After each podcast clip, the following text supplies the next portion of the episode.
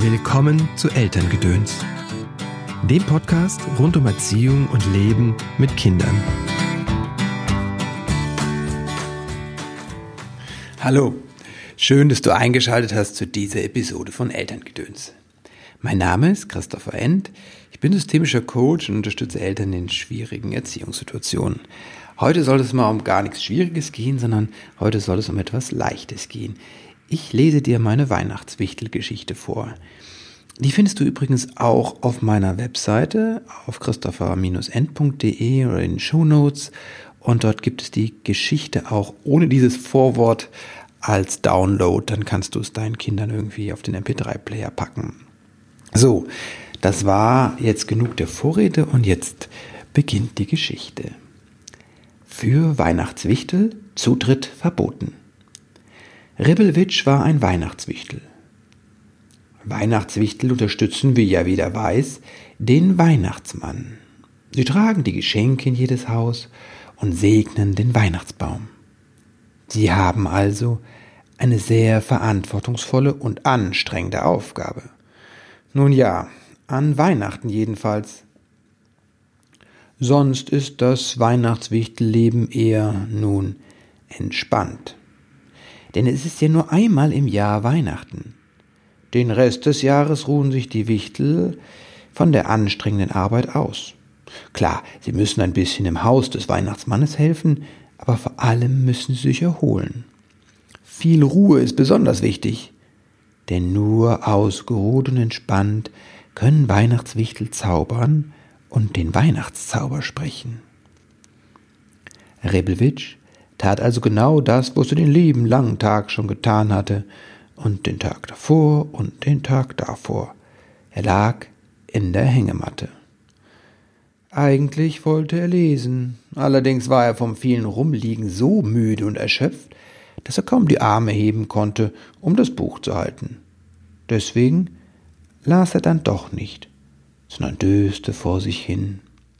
Aber auch das machte ihm nicht mehr so recht Freude. Schließlich döste er schon den ganzen Tag, die ganze Woche, den ganzen Monat, ja fast das ganze Jahr döste er vor sich hin. In der Ferne erklang der Glockenschlag einer Uhr. Ribbelwitsch war mit einem Mal hellwach. Es gab eine Sache, auf die er sich freute. Irgendwie ließ ihn das ganze Rumgeliege überstehen. Er sah sich um. Die anderen Wichtel lagen immer noch träge in ihren Hängematten und dösten vor sich hin. Die meisten blickten gelangweilt an die Decke. Er durfte jetzt nicht auffallen. Ribbelwitsch räusperte sich daher und sagte, ich gehe mal aufs Klo. Ein, zwei Hände hoben sich müde und winkten. Die meisten Wichtel aber hatten anscheinend nicht einmal gehört, was er gesagt hatte. Ribbelwitsch sollte es recht sein. Er verließ leise den Raum.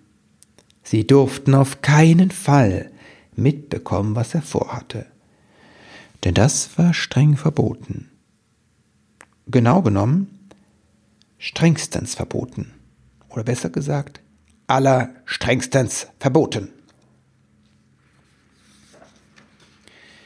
Die Müdigkeit war jetzt wie weggeblasen. Anfangs war Ribbelwitsch noch geschlichen. Keiner durfte ihn hören. Dann war er schneller gegangen. Und jetzt rannte er, ja flog er geradezu durch das Haus des Weihnachtsmannes. Genau genommen ist das Haus des Weihnachtsmannes kein normales Haus. Okay, von außen betrachtet sieht es sehr normal aus, auf den ersten Blick. Es scheint nicht besonders groß, zu sein, fast schon ein wenig klein. Es hat ein windschiefes Dach, das sich ein wenig nach Westen neigt. Das Haus scheint sich regelrecht zwischen den Baumriesen am Waldrand eingekuschelt zu haben. Den Eingang bildet eine schwere Tür aus Eichenbohlen, daneben gibt es Fenster mit roten Fensterläden. Wenn du den Fehler machst, zu versuchen, die Fenster zu zählen, wirst du feststellen, dass es immer mehr werden, je länger du zählst. Auch wirkt das Haus umso größer, je länger du es betrachtest. Drinnen wird es sogar noch seltsamer. Es beginnt schon mit der Eingangshalle, die viel zu groß scheint für das kleine Haus. Zwei weite Tü-Treppen führen in das Obergeschoss, und wer genau hinschaut, bemerkt, bemerkt neben und unter und hinter den Treppen immer weitere Türen, die noch tiefer ins Innere führen.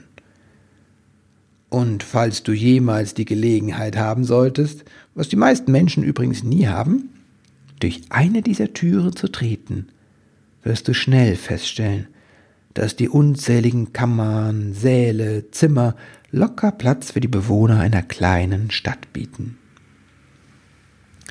Durch diesen Irrgarten von Fluren, Gängen und Treppen wuselte der kleine Weihnachtswichtel.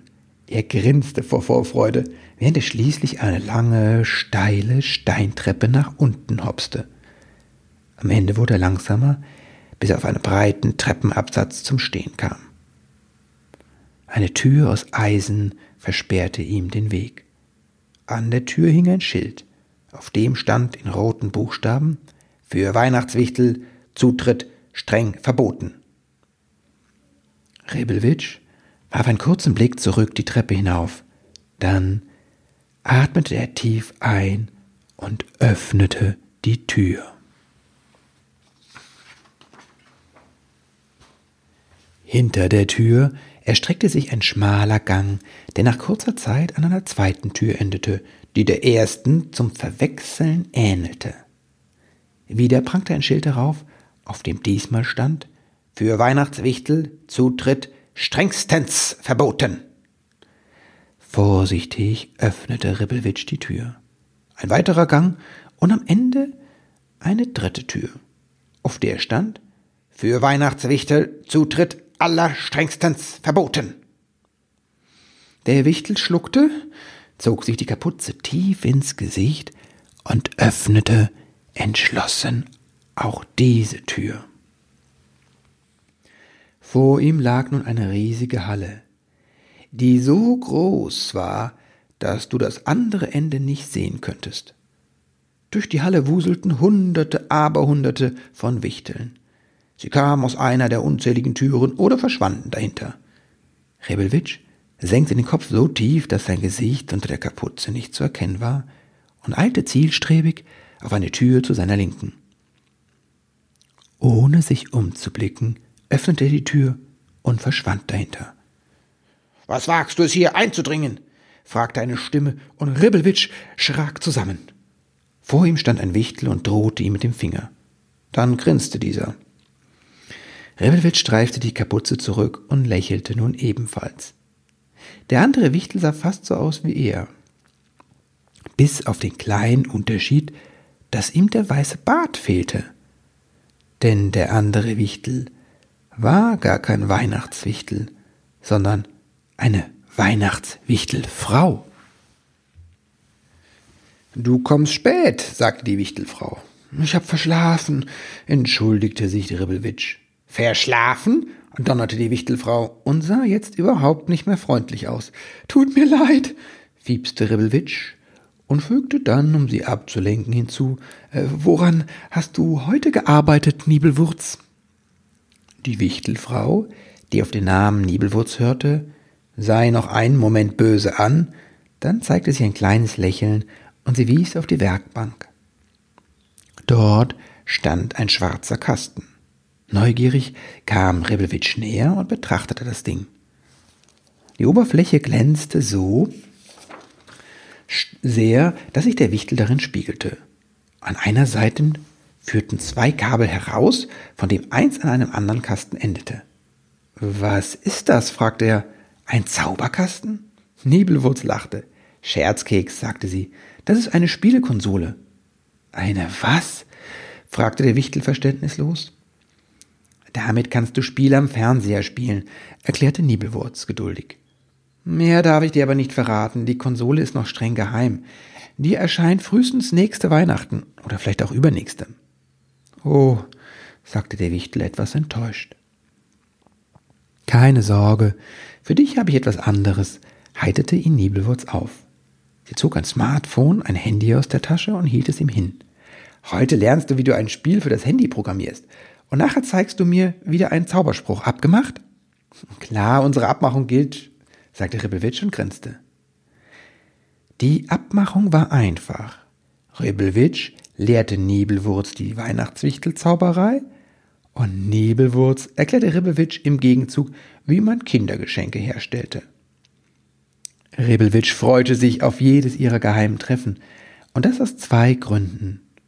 Zum einen hat er noch nie mit Technik gearbeitet, geschweige denn ein Handyspiel programmiert. Es machte sehr viel Spaß. Zum anderen war er auch einfach unglaublich gerne mit Nebelwurz zusammen. Wenn er bei der Wichtelfrau war, dann wurde ihm immer ganz warm ums Herz. Und was noch komischer war, Ribbelwitsch hatte das Gefühl, dass es Nibelwurz völlig egal war, dass er so tollpatschig war.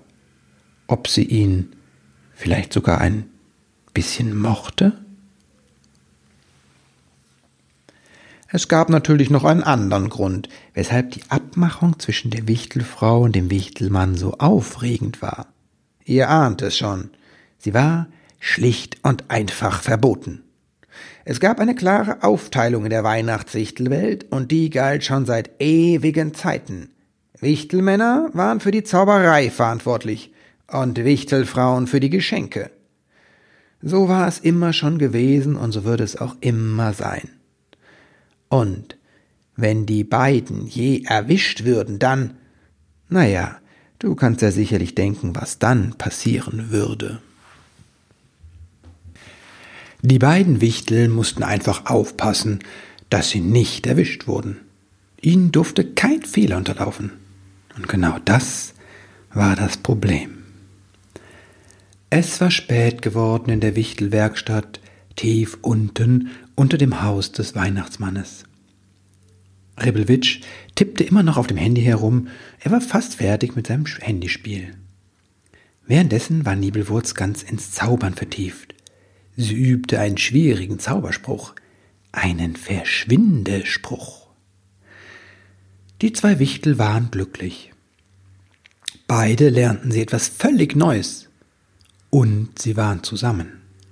Fast gleichzeitig hoben sie ihren Kopf und sahen sich an. Rebelwitsch wurde es schlagartig warm ums Herz. Er lächelte vorsichtig und Nibelwurz lächelte zurück. Sie saßen ganz nah beieinander. Wie von Geisterhand hoben Ribbelwitsch und Nibelwurz beide ihre Hand. Und dann berührten sich sanft ihre Finger. Und dann geschah es. Kawum! Es gab einen gewaltigen Knall, eine Explosion, und die beiden Wichtel wurden durch den Raum geschleudert. Im nächsten Moment wurde Ribbelwitsch schwarz vor Augen. Er fiel in Ohnmacht. Als er die Augen wieder aufmachte, hörte er Fußgetrappel, Stimmen und Klopfen an der Tür. Nebelwurz, alles okay? brüllte eine besorgte Stimme. Die Wichtelfrau saß auf dem Boden und hielt sich den Kopf. Ja, stammelte sie. Benommen blickte sie sich um. Die Werkstatt war von der Explosion unberührt geblieben. Alles war heil und an seinem Platz. Puh, nochmal Glück gehabt, dachte sie. Doch da meldet sich die Stimme an der Tür wieder. Nibelwurz, mach auf! Jetzt wurde Ribbelwitsch bange ums Herz. Wenn die anderen Wichtelfrauen reinkämen, würden sie ihn sehen, und dann wäre alles verloren. Sie würden ihn. Bevor er jedoch den Gedanken zu Ende denken konnte, hatte ihn Nibelwurz am Arm gepackt und in die Mitte des Raumes gezogen. Sie kniete nieder und murmelte Computer, Notfallprogramm 2, Code Gamma 711. Daraufhin surrte es zu ihren Füßen und es zeichnete sich im Fußboden die Umrisse einer Luke ab. Nibelwurz riss sie auf und stieß den verwunderten Wichtel die Treppenstufen hinunter, die dahinter sichtbar wurden. Dann fiel die Klappe über Ribbelwitsch zu. Ribbelwitsch saß im Dunkeln. Nur gedämpft hörte er, wie über ihm eine Tür geöffnet wurde und kurz darauf Wichtel ins Zimmer polterten. Aufgeregte und besorgte Stimmen erklangen. Eine ganze Weile sprachen die Wichtelfrauen auf Nibelwurz ein. Schließlich wurde es ruhig. Eine Tür fiel ins Schloss. Über ihm öffnete sich die Klappe und Nibelwurz Gesicht erschien der Öffnung. Sie flüsterte, Sie sind weg. Du kannst hochkommen. Erleichtert kletterte Riebelwitsch die Stufen hoch. Nibelwurz schloss die Luke, die daraufhin wieder mit dem Boden verschmolz. Ich konnte sie beruhigen, erklärte Nibelwurz ein bisschen stolz. Was war das? fragte Ribbelwitsch und sah fassungslos auf die Stelle im Boden, wo eben noch die Luke gewesen war. Ein Versteck, antwortete Nibelwurz und grinste. Aber wie funktioniert das? fragte Ribbelwitsch. Hm, Technik, erklärte sie kurz. Ribbelwitsch schüttelte den Kopf und schaute plötzlich ernst. Was ist? fragte Nibelwurz. Nein, sagte Ribbelwitsch, das ist mehr als Technik. Er hob eine Hand und hielt sie kurz über die Stelle, wo die Luke gewesen war. Dann sah er Nibelwurz ernst an und sagte, das ist Magie. Nein, widersprach Nibelwurz, wenn ich dir doch sage, das ist Technik. Und das ist die Technik, die wir Weihnachtswichtelfrauen verwenden, um die Geschenke herzustellen. Hm, ich habe sie nur ein bisschen abgewandelt, um ein Versteck zu bauen. Naja, für alle Fälle, man weiß ja nie. Rebelwitsch kratzte sich am Kopf, bevor er weitersprach. Es kann natürlich sein, dass die Technik der Weihnachtswichtelfrauen und die Zaubersprüche der Weihnachtswichtelmänner sich tief im Innern ähneln, und das macht mir Sorgen. Wieso denn? fragte Nibelwurz. Ist doch alles gut gegangen. Ich weiß nicht, sagte Rebelwitsch zögernd. Vielleicht ist es doch keine so gute Idee, was wir hier machen. Doch bevor er weitersprechen konnte, wurde es im Flur wieder laut. Diesmal war es ein Stimmgewirr, das von Sekunde zu Sekunde weiter anschwoll. Die Menge vor der Tür klang aufgeregt und aufgebracht. Nibelwurz legte einen Finger an die Lippen und huschte zur Tür hinaus. Es dauerte nicht lange, dann kam Nibelwurz zurück. Eine tiefe Falte war auf ihrer Stirn zu sehen. Es ist etwas Schreckliches passiert, sagte sie tonlos. Die Wichtelfrau war ernsthaft bestürzt. Was? drängte Ribbelwitsch sie. Sag doch, was geschehen ist. Die Geschenke, sagte Nibelwurz. Alle Computergeschenke sind kaputt. Alle Handys, alle Fernseher, alle CD-Spieler, Spieler, eigentlich alles, was elektronisch geht, ist kaputt. Oh nein, seufzte Ribbelwitsch. Ja, sagte Nebelwurz, es ist völlig unerklärlich. Nein, sagte Ribbelwitsch und sprang auf. Er suchte das Handy, mit dem er geübt hatte, und begann wild darauf rumzutippen. Oh nein, seufzte er noch einmal und hielt Nibelwurz das Handy hin. Wir sind daran schuld. Wir? fragte die Wichtelfrau ungläubig. Wie kommst du darauf? Es ist ganz einfach, sprudelte es aus Ribbelwitsch hervor. Verstehst du? Die Zaubersprüche der Wichtelmänner und die Technik der Wichtelfrauen beruhen beide auf Magie. Es gibt also eine Gemeinsamkeit. Als nun ich das Handy programmiert habe und du den Zauberspruch, einen Verschwindespruch geübt hast, und sich dann unsere Hände berührt haben, an dieser Stelle färbte sich Ribbelwitschs Gesicht rot, als sich unsere Hände zufällig berührt haben. Ja, was denn? fragte Nebelwurz ungeduldig. Hm, dann ist irgendwie der Funke übergesprungen der Funke der Magie, von dir zu mir und von dort ins Handy und von dort zu allen anderen elektrischen Geräten. Verstehst du jetzt? Oh ja, jetzt begann Nebelwurz zu verstehen. Vor allem verstand sie eins. Sie hatten Weihnachten ruiniert. Und zwar für alle Kinder auf der ganzen Welt. Und schuld daran waren sie und Rebelwitsch. Rebelwitsch sah, wie sich die Augen der Wichtelfrau mit Tränen füllten. Er musste schlucken. Er hatte sie noch nie weinen gesehen.